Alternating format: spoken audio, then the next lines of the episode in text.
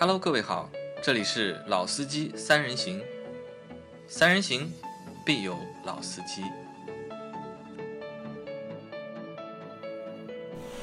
Hello，大家好，欢迎收听老司机三人行，我是杨磊大家好，我是阿 Q。啊。那今天是我和阿 Q 两个人啊，我们大概连续坚持了两个月，两个月没有的，两个月。十月份开始嘛，那你算十月份跟十一月份两个月嘛，正正好两个月啊，坚持了两个月的就是三人行啊，总算到今天对吧？啊变成双黄了。啊，变成双黄了，因为最后一个月了，就是二零二一年的最后一个月，现在已经十二月，十二月到了，那可能在年底的时候啊，就大家事情都会比较多一点，所以这个星期的这期节目，老倪没有来参加，包括我们在周一更新的一期节目，老倪也没有来。那这期节目呢，我们会和大家聊一个在今年广州车展上我们新看到的一台新车吧，其实也不算新车，对吧？这个东西蛮复杂的，你说它是新技术吧，也不算新技术；你说它是新车吧，它也不是新车。那今天，会和大家来聊一聊日产的 e 帕瓦。对，这台车也是应该是，我觉得今年为止吧，日产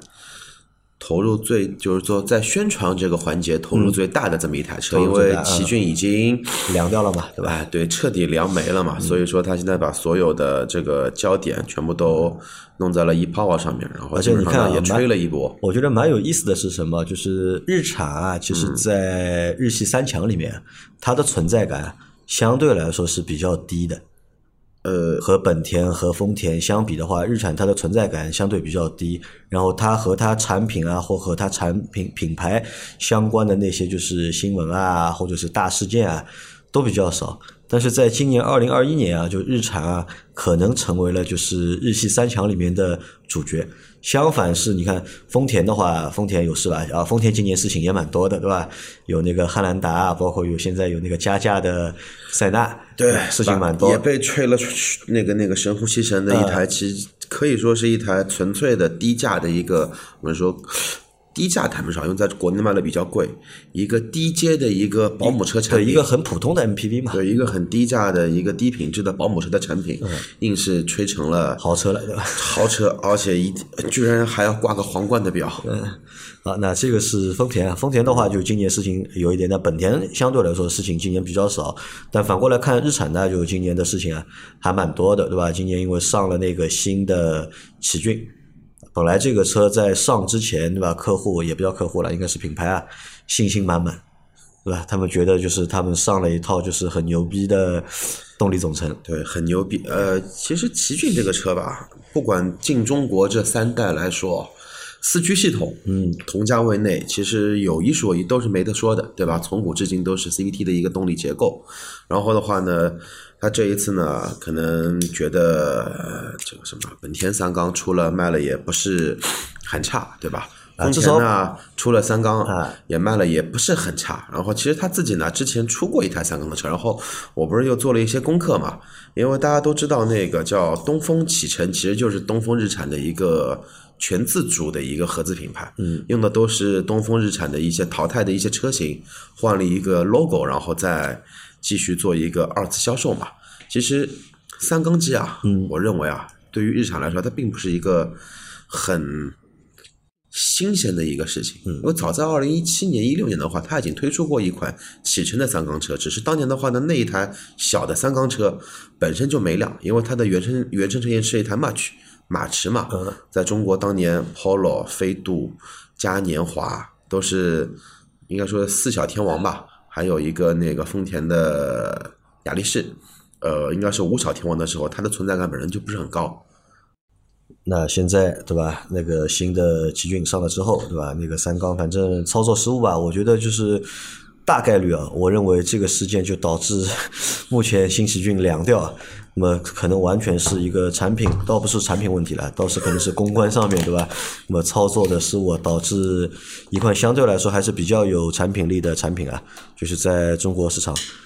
折戟沉沙啊，这个其实也蛮可惜的。那反而就是现在的话，它的老的那个奇骏啊，嗯呃，复产了，对吧？给郑州日产还，而且还给了一个很耀眼的名字，啊，荣耀，荣耀，奇骏荣耀啊，那这个可能啊就会变成就是整个二零二一年啊，就是在对日产来说，这可能是一件比较尴尬的事件，对吧？或者也是一个就是让大家就是吃到瓜了，就还蛮好玩。对于主机厂来说是最大的一个笑话。呃，真的是最大的一个笑话。那所以呢，就是他们在今年年底的时候啊，就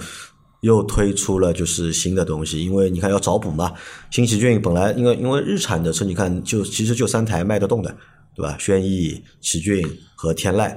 对，其实当年还有车，因为我们那个在做这期节目前，其实我们上个礼拜做了一些功课嘛。其实我们回想一下，十年前日产什么车都卖的不错啊逍逍客骐达骐达、骊威骊达啊、骊威都卖了，其实都不错。然后加上轩逸本身的一个车型，它其实差异化的定位还是比较清晰的。嗯，但不知道怎么的，就是走走到后面把自己的路越走越窄全部给走没了。啊，那所以现在来了一个就是新的技术啊，或者是对中国市场来说是来了一个新的技术，对吧？ePower，而且这套技术就是放在中国市场看的话，真的算是一套新技术。那 ePower 其实是一个就是混动的技术嘛，对，算是一套重度混合的一套呃重技术度混合对。那我们看之前丰田和本田都已经把他们的混动的车型在中国卖了已经蛮长时间了。那日产，我们当时也一直在说嘛，就日产为什么不上它的混动技术？其实日产的这套混动技术它早就有了。嗯，正式开始，其实第一台车的话，应该你说早就有吧，也不至于，因为它一一直都是属于一个什么试验车的一个存在嘛。但真是真真正开始卖的话呢，其实量产车的话也不是太久，一五年。一五年啊，15年你想一下，一五年，我记得日产在中国有过一台混动车，美人奴。美人奴它是有那个就楼兰嘛，嗯，楼兰它是有混动的版本的，我但是那个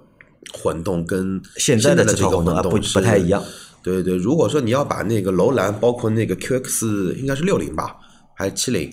那一套那个动力总成也算成混动的话，那我觉得那个只能算个擦擦边球。因为那一套混动实际的使用意义，不管是降低油耗、提升它的那个叫启停的一个平顺度，包括提升动力，基本上啊那个实际的反馈都是有跟没有没任何大的区别在里头？好好，那阿 Q 给我们简单介绍一下吧，这一套的就是 ePower，它到底是一套怎么样的混动？这一套动力呢，其实说来还是比较简单的，然后的话呢，也是有可说的一个点，因为前面的话呢有提到日产并不是第一次在中国做了三缸，因为奇骏并不是第一台，然后启辰的话呢，之前把 March 那个车型变成启辰的品牌之后的话，它其实也是做了一个调整。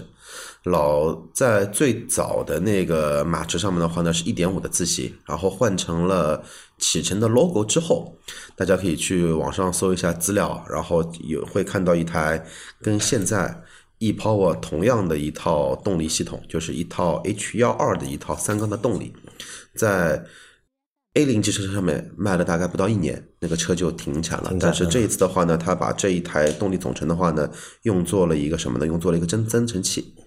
所以说呢，它的动力组合的话，也就是一台增程器，一个发电机，嗯加一个输出电机，加一套电瓶和一套控制器。其实逻辑很简单，跟理想那套东西基本上是一模一样的。但是的话呢，它跟理想那一套东西啊，这个要再说回来，现在理想的那一套卖的比较不错的一套增程系统。那个的话呢，理想因为车大车重，它配了一个四十点五度的大电池。但是这一次的话呢，ePower 的话呢，因为它没有插电的这一个功能嘛，它配的电池的话呢是，大家猜猜看多少度？嗯，杨磊猜一下，几度吧，最多就啊，几度？我查了第一代是一点七五度，嗯第二代的话是两度，两度啊，两度的一个电池，那也就换句话说呢，这个就是它的整个的一个动力总成。但是的话呢，电机输出有它的一个优势啊，因为它的最高的扭矩比较大，有三百牛米，基基本上跟现在目前国内在卖的中功率的二点零 T 的扭矩是一样。那马力的话呢，也就这么回事，基本上跟目前的一点六、一点八的马力差不了太多，一百三十六匹的一个马力。那你看，那这一套混动呢，就是和其他混动都不太一样，对吧？和丰田的混动和本田的混动都是不一样的，因为丰田的混动和本田混动，它既可以用就是电机驱动，也可以用发动机来驱动。但是这一套混动呢，它发动机有的，但它这个发动机只是一个增程器，是充电用的。对只是然后它是靠电机来做驱动的，对吧？那你说它是一套增程式的，但是增程式呢，这这套增程式呢和我们现在看到理想的增程式还不一样。理想的增程式呢，它是可以充电的，是，但 ePower 的这一套增程式，哎，它是不能充电的，它是只能靠增程器来给电池充电，你不能够直接插个电枪给这块电池去充电。那这个就是让我想到什么呢？就是它这么做的这个意义啊，意义到底在哪里？嗯，你要说从车的意义本身来出发的话，其实像这种增程的动力型的车呢，我倒是认为反而更加适合出现在这种 A 级车或者说 A 零车上面。为什么呢？因为首先啊，这种不需要太大电池的这么一套增程动力，它的电池的重量是很可控的，嗯，可能说也就十几公斤、二十来公斤顶多了，对吧？所以说它整个一个车型的重量可控的前提下，它的一个油耗经济性，嗯，会表现了比这个价位同级别的燃油车应该会要好很多。而且的话呢，如果是它的定位还是跟油车的轩逸处于同一个定位的话，就是一个家用车、买菜车、日常代步，我的需求点就是空间大一点、舒服一些、故障率低一些的话，其实那个车的动力形式，我认为是有有优势在里头的，因为它的油耗会更低一些。油耗会更低。那阿 Q 其实说到了这套动力总成啊，或者这套增程的动力啊，优点对吧？一个优点是油耗会比较低，对，其实还有一为现在官方给出的一个油耗号称是室内工况，城市内的一个工况是三点七升每百公里。那这个油耗如果按只按它这个数据看的话，那这个油耗是的确是非常低的，是。对，你和本田的和丰田的去比的话，那这个油耗是属于低的。那节油算是它的一个特点。对，节油是个特点。然后第二个特点的话呢，因为它跟本田跟丰田的东西也有一些不一样，因为它没有那个变速箱系统嘛。你不管本田的 iMMD 的三代，还是丰田的那一套 THS 的那套系统，它总会会有一个东西，变速箱叫变速箱载，不管这个是 CVT 的还是 ECVT 的，还是里面加是是不是加电子离离合器的，那个都算有变速箱的一个形式在里头。但它这一套的话呢，它没有这么一套东西在里头。那所以说的话呢，理论上来说，理论上来说，呃，在变速箱环节存在的故障率，它是完全没有的。嗯，那对于老百姓来来说，因为买这些用户的定位，我认为还是那一些追求于经济性的用户的一些定位嘛，所以说。在于售后的维护保养这一块，那它就省去了一个更换变速箱油的这么一个费用在在里头。少了一个变速箱，对吧？嗯，好，那这是第二个特点。嗯，还有特点吗？第三个就是现在增程车主打的一个特点，就是它的驾驶的动力的一个所谓的电车的质感吧。啊，电车的质感，因为它是电机驱动的，对吧？所以它这台车的扭矩啊会特别的大。因为其实我们可以看，就是我们在开就是丰田的混动或者本田的混动的过程当中啊，其实会发现他们的那两套混动啊，其实给用户带来这个动力的感觉啊，其实很一般。呃，动力的感觉怎么说？混动车这种类型的，就包括就以日系为代表这么一些混动车，其实它对动力的一个要求原本就是并不高的，都是以节油为对主。它的出发点本身就是以什么呢？以低排放、低油耗，然后高燃油经济性这么来作为一个切入点来进入的。所以说，在动力环节这一块，不管是本田的 iMD，现在是目前应该来说业内公认动力能做到接近燃油车的这么一个动力，二点零的。那个内燃机加一套三代的一个那个系统，它基本上的话，动力级别的话，也就能做到一点八 T 到二点 T 低功率这么一个这么一个范范围内。哪怕说你雷克萨斯的二点五的那个那套 THS 的那个增程呃那套混动系统，你不管是从凯美瑞、亚洲龙、ES、LM 这种车型的话，基本上提速的话呢，快的九秒多一点，九秒不到那么一点点，慢的话呢都在十秒开外。甚至于说价位更高的一一百多万的那个叫什么的雷克萨斯的 LC 五百，三点五自吸加三个电机的混动系统，看上去数据很牛逼的吧？但它实际的提速的话呢，也就在五秒多。啊，那所以就是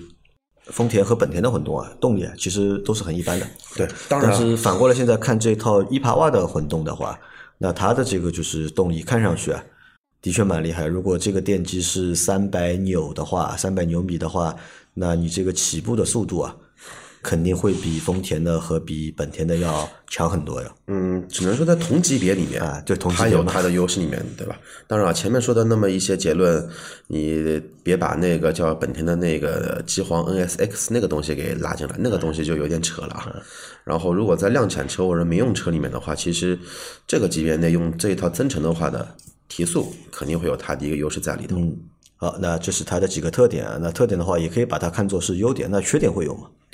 缺点啊，缺点其实就是国人很厌恶的这么一个东西。嗯，一就是说三缸增程器的运行的一个质感。平顺性对，啊因为大家都会认为，就是说那个三缸，你不管是用来做发电也好，还是用来做驱动也好，就是莫名的会唾弃它。嗯，所以说，我我认为的话，最根本的点是在于你消费者能不能接受你的发发电机也好，发动机也好，这个运转声音，包括它运转的一个工况，嗯你能不能接受？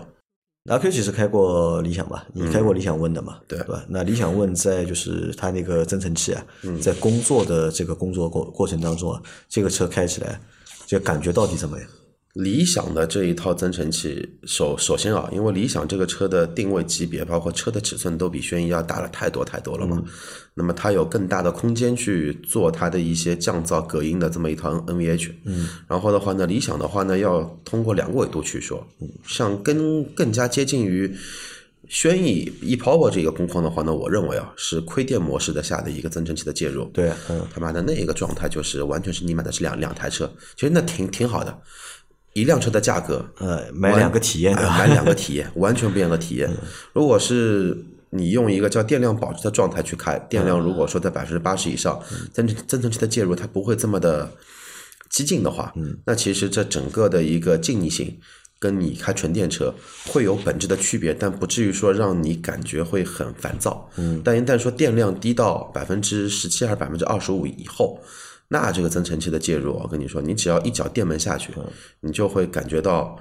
从前到后的一个排气管的声音、车身的发动机的一个抖动，其实都全部传进来。都会传进来。对，然后的话呢，因为你在亏电模式情况下，你的内燃机、你的增程器嘛，你的发电机，既要去一部分去回流去充电，又有一部分的话呢，要直接去直驱你的一个叫电机嗯。电机，所以说它的运转的一个转速区间肯定是远比它理论上最经济的那一段要高要高很多。但是的话呢，三缸的内燃机就有一个特点，就是它并不是说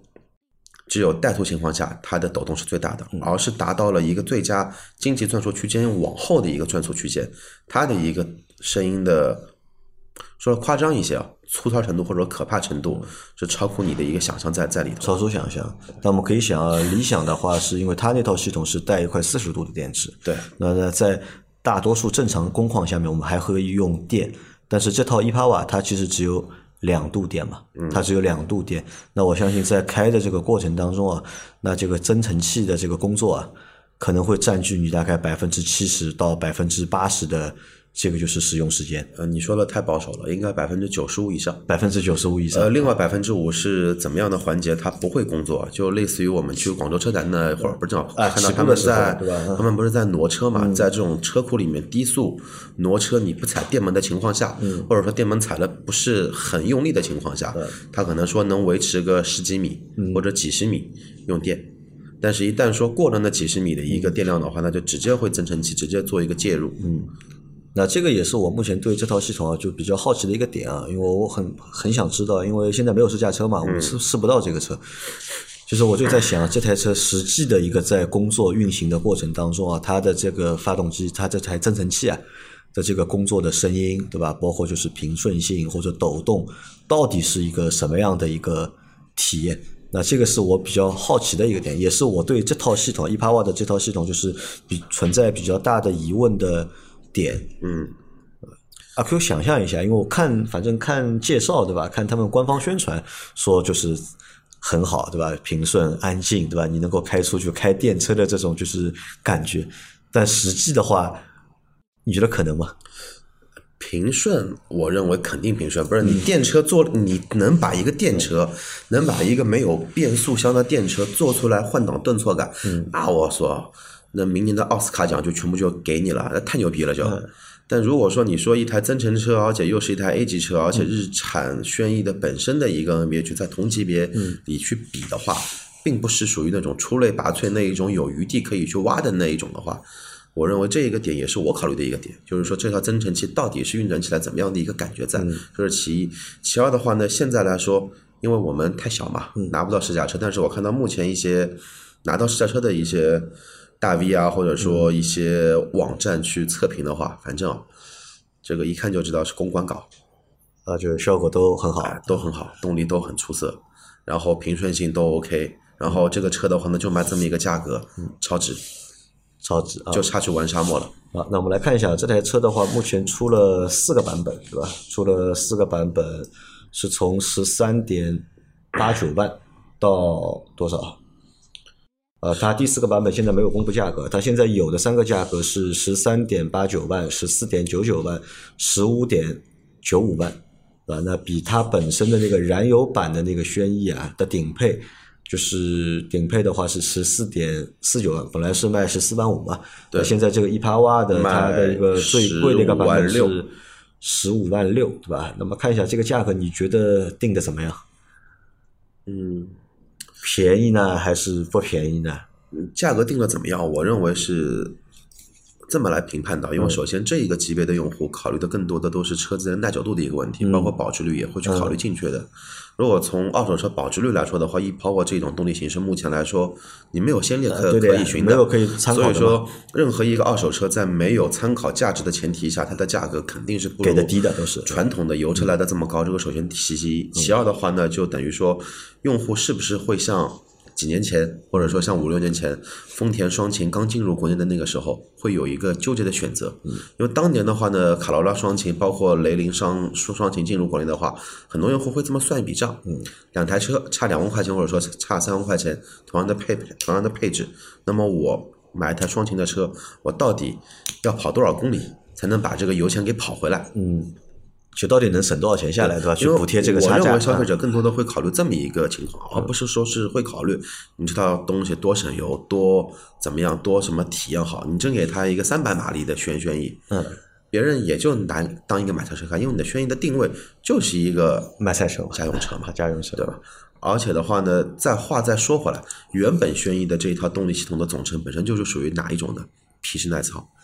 这么多年了，虽然很弱？虽然很弱，这么多年了，你觉得它有更本质的区别吗？本质的区别也就是从当年的四 AT 换成了六 AT，、这嗯个是它本质的区别。但是这套动力总成加变速箱的话，你再改进，也就是目前的一个可能说精益求精的一个版本。嗯，本质上的话呢，故障率确实也不高。除了那一套 CVT 在极寒地区会有低温保护情况之外，你很难再看到这套 CVT 有什么很大面积的负面新闻。嗯因为这个车你说钢带打滑，它就一点六的动力，一点一百二十多匹的马力，你想让它打滑，我觉得也蛮难的。两百牛米的扭矩都不到，对，一百五十牛米对的扭矩，你让它打滑，这这这也要你的动力足够让让它去打滑，那这个车啊，对你来说有吸引力吗？对我来说应该是没有吸引力因为因为因为因为这种类型的车，大家都知道这个东西都不在我的那个用车的考虑范围内。嗯，那我再想一件事情啊，就是我觉得他把就是轩逸作为第一台就是一帕瓦的搭载的这个车型啊，其实是有那么一点点尴尬。我觉得尴尬在哪里？你看，就是它这个售价对吧？十三点八九万，那这个车要十四万了。那同样十四万的话，我如果我真要买混动，其实我卡罗拉我是购买了，我是能够买，对吧？本田的话，如果我要买思域，思域现在是没有那个混动的版本嘛？那我真的如果是要节油的话呢，可能我可以选卡罗拉，但是、呃对卡罗拉，本田的话，其实它下面的那个思域下面那个叫啥？嗯，那个思域下面之前有一个卖的很好的风风什么？哎，我一下子给忘忘了。目前也是那个用了三代 IMD 的这么一套混动系统。呃价格是一样的，价格差不多啊，大家价格是差不多，同样，而且它可能还稍微贵了那么一点点，因为它现在是新车嘛。那你看，那如果和他们去比较的话，有优势吧？这个车和丰田卡罗拉去比，可能动力上是有优势的。对，动力上有优势。嗯，油耗的话，我认为啊实际表现的话，我的预计大概也就在五升油上下。嗯，但是现在的话呢，包括本，我刚刚想起来了，那个本田的裕享，嗯，还有这个是东本的，广本的话是那个叫凌派，凌派这两款车的话，基本上实际的油耗也就在五升上上下。嗯，像这个季节的话，基本上在五升上下。天热的话呢，大概在五点五到六，反正不会不会超过六的。嗯，那油耗上面这在差不多，那动力上可能它会强一点，但是这套系统的就是稳定性，因为这是套新系统嘛，在中国市场，那这个稳定性可能是要打一个问号的。但相比于丰田和本田的那两套混动，已经用那么多年了，稳定性大家都看到了，对吧？那这个可能用户会纠结一下，或者是会考虑一下，对吧？那如果再去往和上面比的话，你看它最贵的那台要卖到十五点五九万，对吧？将近就是十六万不到，对吧？去买一个轩逸，你觉得值吗？如果按照现在的价格没有优惠的话，十六万落地这个车，呃，十五万六落地的话，应该是十七万多。嗯嗯，其实选择的余地要非常大了，大很多了，因为十七，因为落地十七万都不止了嘛，已经应该要十七万四、十七万五这样子，这个选择余地已经很大很大了。那看下来的话，可能这套系统啊，真正就是能够吸引用户的，也就是它的动力了，就。呃，可能日产还认为它是因为自己的尼桑的这一个 logo 能让用户来吸引，因为杨磊觉得这一个车比较尴尬，我倒认为的话呢，尴尬不尴尬？我认为的话呢，东风有一些赌赌的成分在在在里头，因为为什么呢？因为这一套动力总成的话呢，其实你原原就是说原原本本的话，其实可以用在一个不那么走量的车的前提下，嗯，因为像之前的比如说力威，嗯，销量就是一达跟其他的一。一半，呃，李威现在还停产了吧？应该，因为它现在没这种车型了嘛。但是的话，你现在比如说还有一个逍客，逍客的话现在量也不是很高，四五千台，你可以用一个不这么走量的车先去试探一下。然后的话呢，如果说你这套动力总成能满足逍客用户的需求，嗯，因为逍客毕竟来说比那个轩逸的话，整体的车重级别都要高一个级别。嗯，如果逍客的那个车型能那个那个 hold 得住这么一套动力总成的话，嗯，那你在轩逸轩逸上你就有口碑可以来做了。但是的话呢，他直接干了一台，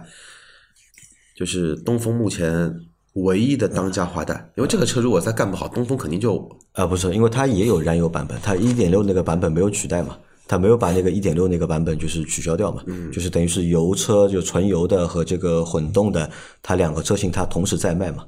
那这个我觉得问题倒不大，但我在想一个点是什么呢？还有一个点在哪里啊？在于就是想要买电车的人。因为可能就是如果大家能够接受这套一帕瓦系统的话，我相信啊，就是你要说是为了省油去的吧，我不太相信的。嗯，我可能还有别的客观因素在里头啊，可能是是冲着它的这个扭矩去的。因为我们也看了一下，它在同级别啊这个价位里面，同级别可能这台车的动力啊。看上去是最好的，那可能有些小伙伴会会冲着要买一个电车的感受，对吧？去买一个这个车，但是又看要十六万啊，十五万多的这个价格，十四万，我如果真要买电车的话，我也能能买了，对吧？我买其他品牌的电车我是能买的，而且如果在一些限牌城市的话，那你买电车的话还有一个牌照的补贴嘛，能够送个牌照给你，但这个车其实是没有牌照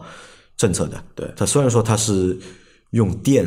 来驱动，但它这个电呢不是充进去的，是靠发动机发出来的嘛，所以它不在那个就是新能源的那个补贴的名录里面。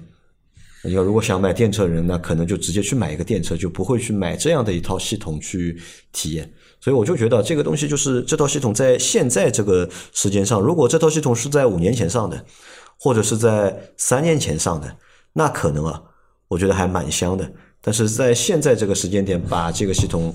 引进中国意义好像不是太大，我觉得不太会有太多的用户为这台车或者为这套动力总成去买单。怎么说？因为这一套动力总成核心架构的优势其实就是油耗低嘛。啊，油耗低，动力就是油耗低。相对于同级别的车来说，因为电机的特性，它油耗低，动力大。嗯。然后的话呢，但是的话呢，我们也要考虑到另外的一个点在里头。目前新能源车，特别是一些混动车型，卖的比较好的地方，主要还是一二线城市。嗯。然后作为什么呢？作为呃，如果是送车牌的话，其实很大部分都是作为一个网约车来来用，所以说网约车市场的话是还是非常大的。那么如果说你不能送一块车牌，不能拿到新能源的一个优一个补贴优势的话，嗯，那么你这一台车其实是在于主要消费群体的一二线城市，可能说就已经比别人低一等。对啊，啊，然后，那么在低等的同时，那三四线城市的消费者有多少的他会选择比例是买电车？有或者即使不买电车，我有这个预算，我如果在三四线城市的话，我如果有十五万这个预算的话，那可能我会选一个级别更高的车嘛，对对吧？我会买个 SUV 大一点的 SUV，或者我买一个 B 级车，对吧？你十四五万其实也能够买 B 级车了，嗯，就不一定会选这个车型了。对，所以这个就是它目前比较尴尬的这么一个点。嗯嗯，但是话再说回来，因为我刚刚搜搜了一下，其实这这个车我倒认为它比较适合哪款车型啊？日产有个劲客，我我把它给忘了，啊因为那个那个那个车存在感太低了，马路上基本上看不见的。其实这一套动力的话呢，如果放在劲客上面，嗯，它可以做到什么呢？它可以做到目前来说，在国内的小型 SUV 里面。动力最好的一个，就它可以把自己作为一个标榜，或者呢，我觉得也可以啊，就是把这套系统啊直接移植到它的新的那个，就是新新的那台，那一下一下子就卡住了，就是凉掉的那个叫啥？奇骏啊，啊，奇骏啊，呃，奇骏的话，那不能用这一套。我靠，奇骏用这一套一点二增程的话，那就凉的更快了。为什么呢？因为日本本土的话，那个其实它有针对于那个 SUV，就是说像奇骏这一套动力级别的话，它有一套二点零的混动系统啊，二点零的，啊而且的话呢，那个日本本土的话，有一款 MPV 的话呢，它其实就是用的 ePower 二代的二代的一个那个 MPV，它用的是二点零的一个动力总成加那个增程器嘛。所以说，如果它真的说把正儿八经的四缸的二点零的增程器引入到国内，放在奇骏奇骏上的话，那我觉得那倒是一个很大的卖卖啊，可以把奇骏救活嘛，吧？对你的一个整个的动力的形式，完完全全是等于说我用一个巧劲，就四两拨千斤了嘛。你不管你大众系列的 SUV 动力再怎么猛，再怎么高效，你在电车面前，你的优势不存在的。那么再反过头来说，你的油耗的话，增程的车的油耗优势肯定是比传统的内燃机来来的要高很多。嗯，啊，所以这个车目前的话，我们只能聊到这个程度，对吧？这算个新东西，对吧？对中国市场来说，算一个新东西，但是实际的一个就是它的一个产品的体验，现在说不清楚，一定要等我们去试驾完之后才能够知道。那如果试驾完之后，哎，真的是这个就是平顺性，包括噪音，对吧？抖动抑制的都很好，那你会觉得这是一台值得买的车吗？那，其实关键就是在于平顺，呃那个关键在是抖动和那个噪音嘛，嗯，平顺性都平顺。如果说这两款能做到在 A 零级呃在 A 级车里面算是中上游的话，那我认为这一台车怎么说呢？能买吧，能买肯定能买，嗯，但是你说是不是值得去买，那就看需求不一样。因为有些人他就是要电车的一个感觉嘛，一脚电门下去，然后的话呢有这种所谓的推背感在里头。但是也有些人呢觉得电车的这种感觉，他开起来会晕车，他不舒服。那这个怎么弄呢？推荐不推荐？我觉得试完之后，但是的话呢，这一个车子，我觉得要试起来也也也也挺难的，因为为什么呢？我们公司附近的唯一的这家日产 4S 店搬掉了对吧？对，这个月的就就今天 啊，退网了，退网了啊！